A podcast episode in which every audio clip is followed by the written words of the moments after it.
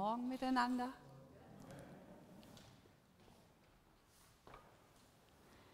Es gibt eine Erfindung, eine etwas neuere Erfindung, die mein Leben verändert hat. Es gibt Menschen, die sind in bestimmten Dingen nicht so gut. Es gibt Dyskalkulie, die haben es nicht so mit den Zahlen, die kriegen das nicht so hin. Es gibt Legasthenie, die haben es nicht so mit den Buchstaben, die äh, verwechseln die öfter mal. Ich habe etwas, es ist kein offizieller Name, aber ich habe es, es ist Dysgeographie. Thomas, Thomas hat dem so genannt. Mich könnte man aussetzen, ich würde nicht nach Hause finden. Und darum bin ich so froh, dass das Navigationsgerät erfunden wurde. Es hat auch unsere Ehe ein bisschen entspannt. Wenn wir mit dem Auto unterwegs waren, hatte ich die Karte, wusste ich nicht, wie die Karte halten. Ich wusste auch nicht, wie ich ihn navigieren sollte. Saß ich am Steuer, dann sagte Thomas links, nein, das andere links. Und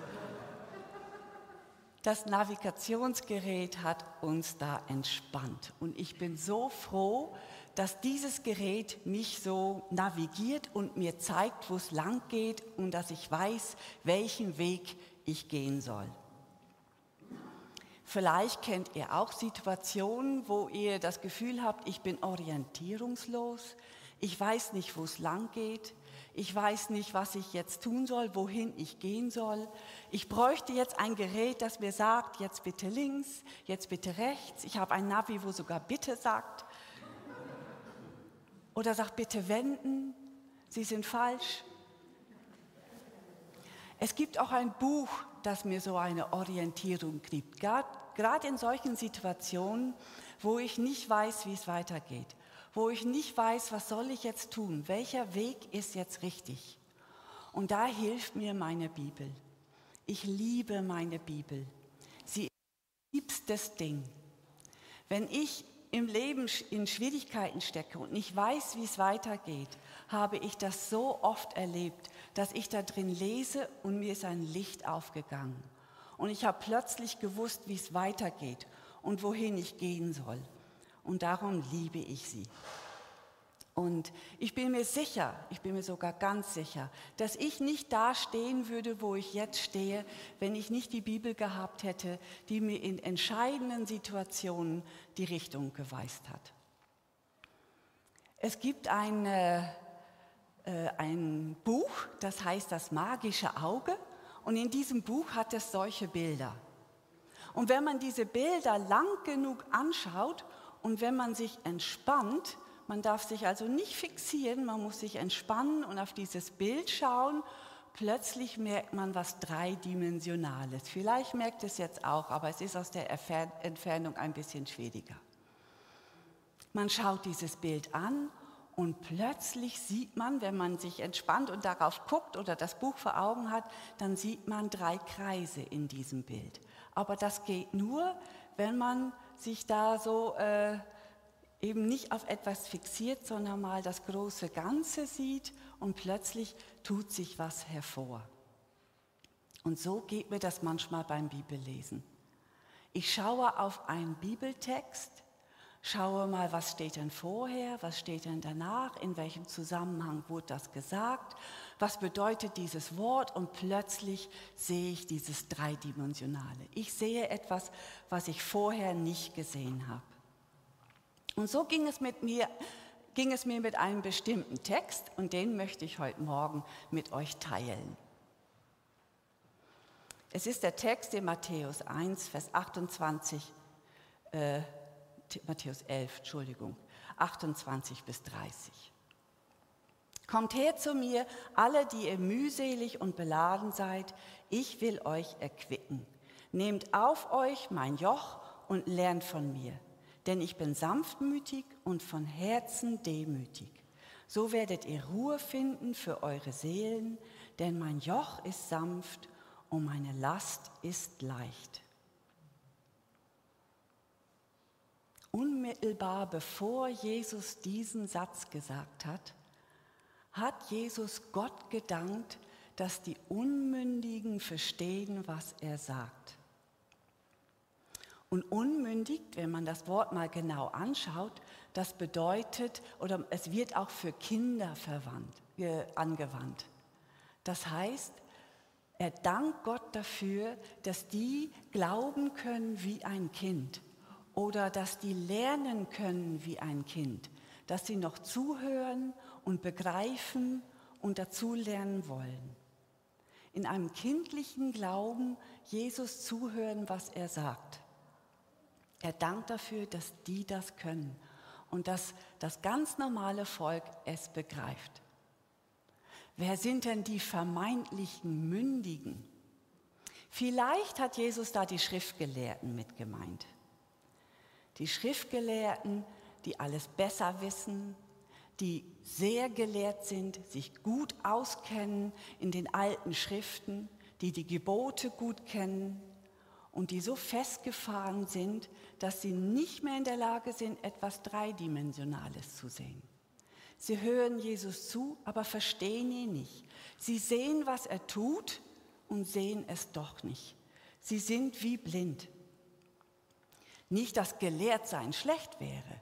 Gelehrtsein ist sogar gut. Aber wer im Gelehrtsein kein Fragender mehr bleibt und nicht bereit ist, noch etwas dazuzulernen oder vielleicht auch mal umzudenken, der läuft Gefahr, so zu sein wie die Schriftgelehrten. Die haben nämlich lauter dumme Fragen gestellt, weil sie wollten, dass Jesus dann mal was Falsches sagt, auf das sie ihn dann festlegen konnten. Da haben sie gefragt, ja, und wie ist das mit den Steuern? Mhm. Und Jesus gibt ganz bestechende, einfache Antworten. Ja, welches Bild seht ihr denn auf die Münze? Ja, die vom Kaiser. Ja, dann gebt doch dem Kaiser, was dem Kaiser gehört. Was ist denn mit der Frau, die drei Männer hatte? Wie ist das denn im Himmel? Mhm. Und Jesus die einfache Antwort, im Himmel spielen solche Dinge keine Rolle mehr. Und zu den Sadduzäern hat er gesagt, übrigens, es gibt denn einen Himmel. Es gibt eine Ewigkeit, auch wenn ihr das nicht glaubt. Da heilt jemand äh, wie Jesus Kranke und die Schriftgelehrten sehen das, dass Jesus sie heilt. Und die einzigste Frage, die ihnen auf der Zunge liegt, ist, am Sabbat darf man das? Mhm. Und Jesus sagt, die Liebe geht über dem, über das Gesetz. Das Gesetz dient euch und nicht ihr dem Gesetz. Da kommen wir dann später nochmal drauf zurück. Was meint er nun mit mühselig und beladen? Die ihr müde seid und Lasten tragt, heißt es auch in einer anderen Übersetzung. Was meint Jesus damit? Fünf Kapitel vorher, bevor Jesus diesen Satz sagt, hält Jesus die Bergpredigt diese wichtige Rede auf dem Berg. Auf diesem Berg, da hören ihn viele und es ist wie Martin Luther King, der sagt, I have a dream. Das, was ich jetzt sage, ist mir von Herzen wichtig und ich möchte es euch mitgeben. Und dieses mühselig und beladen, ich glaube, dass Jesus die damit gemeint hat, wenn er am Anfang dieser Bergpredigt die Seligpreisungen spricht. Er spricht in dieser äh, Seligpreisung, ganz am Anfang spricht er das Volk an. Und er spricht zu ihnen und spricht ihnen was zu. Er möchte sie trösten und ihnen das sagen. Es heißt ja, selig sind. Dieses Wort selig, das ist so ein bisschen ein Wort, wo wir nicht so viel mit anfangen können, vielleicht. Oder wo wir nicht wissen sollen, wie sollen wir das denn deuten? Selig kann man auch übersetzen mit wohl dem wohl dem, der nicht wandelt. Also richtig liegt derjenige, der dieses fühlt. Richtig die, liegen diejenigen, die geistlich arm sind. In einem Kommentar habe ich gelesen, geistlich arm bedeutet, die um ihrer Sünden willen zerbrochenen Herzens sind. Oder die wissen, dass sie Gott brauchen Jesus verachtet sie nicht. Jesus sagt, kommt her zu mir, die ihr mühselig und beladen seid, die ihr um eure Sünden wisst. Kommt zu mir, ich will euch trösten, denn euch gehört das Himmelreich. Mhm, den Himmel gibt's. Richtig liegen, die die Leid tragen. Die Leid tragen und die traurig sind. Es ist nichts Falsches daran, wenn man Leid trägt und wenn man traurig ist. Gesegnet sein heißt nicht immer ein gutes Leben zu führen, sondern gesegnet sein heißt, dass man in diesem Leid drin zu Jesus kommen kann, mühselig und beladen. Und er will uns trösten, denn er ist sanftmütig. Voller Sanftmut will er uns in diesen Momenten den Trost geben, den wir da brauchen. Richtig liegen die Sanftmütigen. Sanftmütig, so wie Jesus selber ist. Wir haben es an seinem Beispiel gesehen, was Sanftmut ist. Die freundlich sind und auf Gewalt verzichten. Kommt zu mir her. Ihr werdet das Land sehen, das ich euch versprochen habt. Ihr werdet das Himmelreich sehen. Selig sind die, die nach Gerechtigkeit hungern. Jedes Mal, wenn ich die Zeitung lese, dann hungere ich nach Gerechtigkeit. Wo ich denke, warum greift Gott da nicht ein? Und ich wünsche mir so sehr, dass dort Gerechtigkeit geschieht. Und Jesus sagt, überlasse das Gott und überlasse das mir. Ich werde für Gerechtigkeit sorgen. Ich habe mir irgendwann mal überlegt, wie wird denn diese Gerechtigkeit wohl aussehen? Vielleicht ist das so, dass diejenigen, die hier auf Erden anderen Menschen Leid zufügen, im Himmel dieses Leid mal spüren werden, dass ihre steinernen Herzen im Himmel mal sehen werden, wie das ist, dieses Leid erfahren zu haben. Ich weiß es nicht. Aber auch Gerechtigkeit für meine Sünden. Auch ich bin fehlbar. Und ich bin auch jemand, der geistlich arm ist und darunter leidet, dass ich immer wieder mal fehle. Und auch in dem drin spricht Jesus mir zu, komm zu mir, ich will dich trösten, die du mühselig und beladen bist. Richtig liegen die Barmherzigen die Mitfühlenden, die Erbarmen haben, die wissen, was es heißt, mit anderen Erbarmen zu haben und mitfühlen zu können, wenn jemand anders Leid trägt. Weil ihr könnt euch jetzt vorstellen, wie viel Verbarmen und Erbarmen ich mit euch haben werde. Nur wer weiß, was Erbarmen ist, kann dann auch verstehen, wie es sich anfühlt, Erbarmen zu bekommen die Friedfertigen, richtig liegen, die auf Gewalt verzichten. Sie würden ja so gerne, er hat das zu dem Volk gesprochen und das Volk, das würde so gerne die Waffen ergreifen und sich gegen diese verhassten Römer wehren. Sie wünschten sich so sehr, dass Jesus sie anführen würde im Kampf gegen die Römer. Und Jesus sagt, nein, das ist nicht der richtige Weg. Und ich weiß, es ist der schwerere Weg. Der friedfertige Weg ist der schwerere Weg. Darum kommt zu mir, die ihr mühselig und beladen seid. Ich will euch trösten und euch die Kraft geben, die ihr braucht. Und es steht dann, selig sind die, die Frieden stiften, denn sie werden Gottes Kinder heißen. Gott sagt, schau, das ist mein Kind. Er und sie, sie haben es geschafft, Frieden zu stiften und auf Gewalt zu verzichten, weil es ist wahrlich der schwierigere Weg. Um der Gerechtigkeit willen angefeindet zu werden. Es ist eine Illusion zu meinen, dass das Christentum irgendwann mal so zur Anerkennung kommt, dass äh, alle Welt uns achten, uns ehren und sagen, doch, das ist das Beste, was äh, der Welt passieren konnte. Jesus hat uns das gesagt dass das nicht so sein wird. Und äh, dass wir uns auch darauf vorbereiten. Vielleicht kommen auch mal in unserem Land Zeichen, äh, Zeiten, wo wir für unseren Glauben verfolgt werden. In vielen Ländern ist es so. Und Jesus hat uns das vorausgesagt. Und er sagt, es ist der schwere Weg. Ich weiß es. Darum kommt zu mir, die ihr mühselig und beladen seid. Und selig sind die reinen Herzens sind. Dieses reine Herz bedeutet wieder dieser kindliche Glaube, dieses kindliche Vertrauen, dass Gott gut dass er es gut mit uns meint. Die, die rein Herzens sind, die werden Gott schauen. Wenn wir Gott vertrauen und tun, was er sagt, dann kann die Liebe, die Liebe des Vaters in uns so richtig zur Entfaltung kommen. Dann können wir das höchste Gebot erfüllen, und zwar Gott lieben und den Nächsten lieben. Das war übrigens die erste oder eine der wenigen ernst gemeinten Fragen von den Schriftgelehrten. Was ist das höchste Gebot? Und Jesus sagt, liebe Gott und liebe deinen Nächsten wie dich selbst. Das ist das Höchste. Das ist das Höchste, worauf wir stehen können. Kommt her zu mir und nehmt mein Joch auf sich. Die Gesetzesgelehrten laufen Jesus hinterher und hören nicht richtig hin.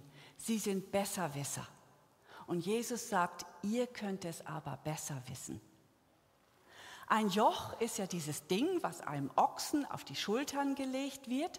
Und mit diesem Joch, äh, Joch, kann der Bauer diesen Ochsen führen und leiten. Er kann dann sagen, hier geht's lang, da geht's lang, wie so ein Navi der dann sagt, jetzt gehen wir in diese Richtung, jetzt gehen wir in jene Richtung, jetzt müssen wir umkehren auf dem Feld. Und so ein Joch gibt Jesus uns auch. Aber er sagt, dieses Joch ist nicht schwer, es ist leicht. Dieses Joch ist das Gesetz, was euch gegeben ist, aber dieses Gesetz soll euch dienen und nicht ihr dem Gesetz.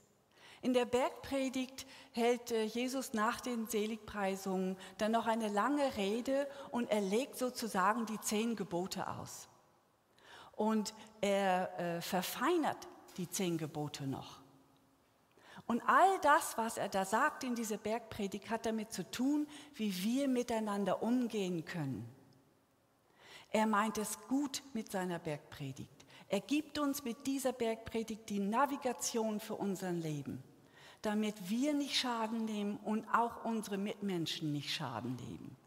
Er navigiert uns und sagt uns Dinge, die wir tun können, damit wir miteinander klarkommen, weil es ist gar nicht so einfach, miteinander klarzukommen.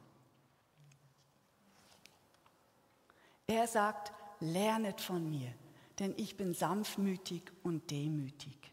Lernt von mir, ich will euch helfen, miteinander klarzukommen. Wenn wir es den Kindern sagen, dann ist das manchmal so einfach. Dann sagen wir, teilet doch miteinander, siegt doch gerecht und äh, siegt doch lieb miteinander und versöhnet euch, das ist doch nicht so schwierig. Und äh, so geben wir den Kindern manchmal Sachen mit. An Ostern sagen wir den Kindern vielleicht, jetzt verzichte mir mal auf der Süßigkeiten-Box für ein paar Wochen. Wir müssen doch auch mal lernen, mal etwas nichts haben. Und dann klingt das alles so logisch, aber wenn wir solche Dinge tun sollen, dann ist das plötzlich nicht mehr so einfach. Aber Jesus sagt uns, vertragt euch. Sagt, lasst die Sonne nicht untergehen unter eurem Zorn. Vergebt einander. Und mit dem Vergeben ist das ja manchmal so ein Ding. Wenn ich mich mit jemandem versöhnen möchte und die Person möchte sich aber nicht mit mir versöhnen, was mache ich dann? Wir können das Verhalten des anderen nicht verändern. Ich kann nur meine Reaktion auf diese Person verändern. Wenn Jesus sagt, sei friedfertig und versöhne dich, dann kann ich mein Verhalten danach navigieren. Wenn der andere meine ausgestreckte Hand nicht nehmen will, dann liegt das nicht mehr in meiner Verantwortung dann kann ich den Rest Gott abgeben. Meine Verantwortung ist, die Hand ausgestreckt zu halten, ein Friedensstifter zu sein. Und was dann der andere damit tut, das liegt nicht in meiner Verantwortung. Jesus bittet uns, treu zu sein, dass wir uns einander versprechen und sagen, ich bin dir treu, du kannst dich auf mich verlassen. Vergelte Bösen nicht mit Bösen, Ach, manchmal bringt das so Erleichterung, wenn man so verletzt wurde und man kann dem anderen auch wehtun. Tu das nicht. Vergelte Böses nicht mit Bösem. Liebe deine Feinde. Er legt sogar noch einen drauf. Liebet eure Feinde. Ich war mal in einem Team, das war in Deutschland, da war ich unter zehn Frauen und ich wusste, ich habe jetzt eine gute Woche mit diesen zehn Frauen gemeinsam und merkte, zwei Frauen in diesem Team, die hatten was gegen mich. Sie haben da so Spitzen verteilt, haben mich gemieden und haben mir deutlich zu verstehen gegeben, du bist nicht mein Fall. Ich lag abends im Bett und dachte, oh weia, was mache ich denn jetzt? Äh, jetzt bin ich da äh, über eine Woche mit diesen Frauen zusammen und die können mich nicht leiden. Und ich dachte noch so, die ollen Schnepfen, die müssen gar nicht meinen, die sind auch blöd. Und es war mir, als wenn Gott zu mir sagen würde, sei zu ihnen so, wie du dir wünschst, dass sie zu dir sind. Sei zu diesen Frauen so, wie du dir das wünschst, dass sie zu dir werden. Und das fand ich dann eine gute Idee. Ich bin am nächsten Morgen guten Mutes und fröhlich zum Frühstück gegangen, habe mich bewusst zu diesen zwei Frauen gesetzt und habe gesagt, ja, habe ein ehrlich gemeintes Kompliment gesagt, was für ein schönes Kleid und was für ein schöner Tag. Und übrigens, ich bin eigentlich eine ganz nette und wenn ihr was habt, dann könntet ihr das jetzt äh, mir sagen. Es hat nichts genützt. Sie mochten mich nach den sieben Tagen immer noch nicht. Und ich habe irgendwann im Laufe der Woche zu mir gesagt, ich erlaube jetzt diesen Frauen, mich nicht zu mögen. Das gibt's. Es gibt auch Leute, die ich nicht so besonders mag.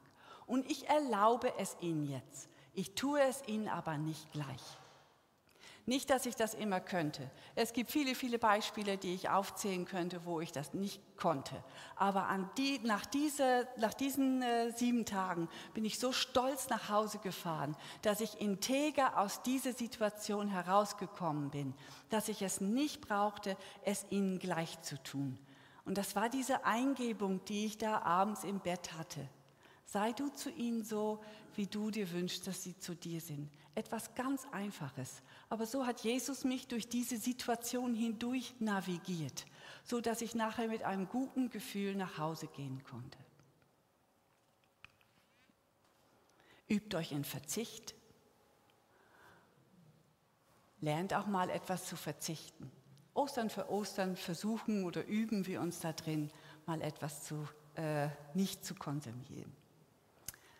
Teile mit denen, die nicht so viel haben. Soziale Gerechtigkeit, wenn wir daran denken, dann denken wir an Behörden, wir denken an fremde Länder, aber selten an unsere Gemeinde. Aber üben wir doch auch soziale Gerechtigkeit in unserer Gemeinde. Wenn wir mal einen Riesenbatzen übrig haben, warum nicht mal jemanden geben, der das nötig hat? Oder der im Moment nicht so viel hat, falls wir davon wissen.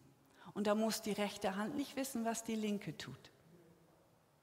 Thomas ist mir da manchmal ein großes Vorbild. Er sagt dann manchmal, es ist ja nur Geld. Und das stimmt, es ist ja nur Geld. Ich habe einmal ein Hotelzimmer gebucht und wollte das dann doch nicht, habe ein anderes gebucht bei Booking.com und habe gemerkt, oh, jetzt werden mir beide Zimmer für eine Nacht äh, von meinem äh, Konto abgehoben und ich kann das nicht mehr rückgängig machen. Und ich hätte jetzt die ganzen Tage, wo ich da in, äh, äh, da in diesem Urlaub verbracht habe, mich daran aufhalten können, dass ich das Zimmer jetzt äh, fast doppelt bezahlt habe und wie viel Geld ich da ausgegeben habe. Und Thomas sagt, das ist nur Geld. Jetzt heben wir was ab und geben extra nochmal einen aus. Und so können wir auch das nur Geld teilen mit anderen. Und in all dem drin, ah nee, dann noch der Verurteilen. Das sagt er auch. Verurteile andere nicht. Das ist das, was der Luther meint mit dem Richtgeist. Das geht so schnell mit dem Richtgeist. Wie gerne tun wir das. Hast du gehört? Hast du gesehen, was die und die macht? Das geht uns so schnell über die Zunge. Neid kann auch dazu führen. Neid hat nämlich zwei hässliche Schwestern. Und der, äh, das ist die Missgunst und das ist die Schadenfreude. Und all diese Gefühle, die in unserem Herzen sich tummeln können, können dazu führen, dass wir einander richten. Und dass wir dann Steine in die Hand nehmen und sie werfen wollen. Und dann habe ich dann Jesus im Ohr, wie er sagt, wer den ersten Stein, äh, wer ohne Sünde ist, der werfe den ersten Stein.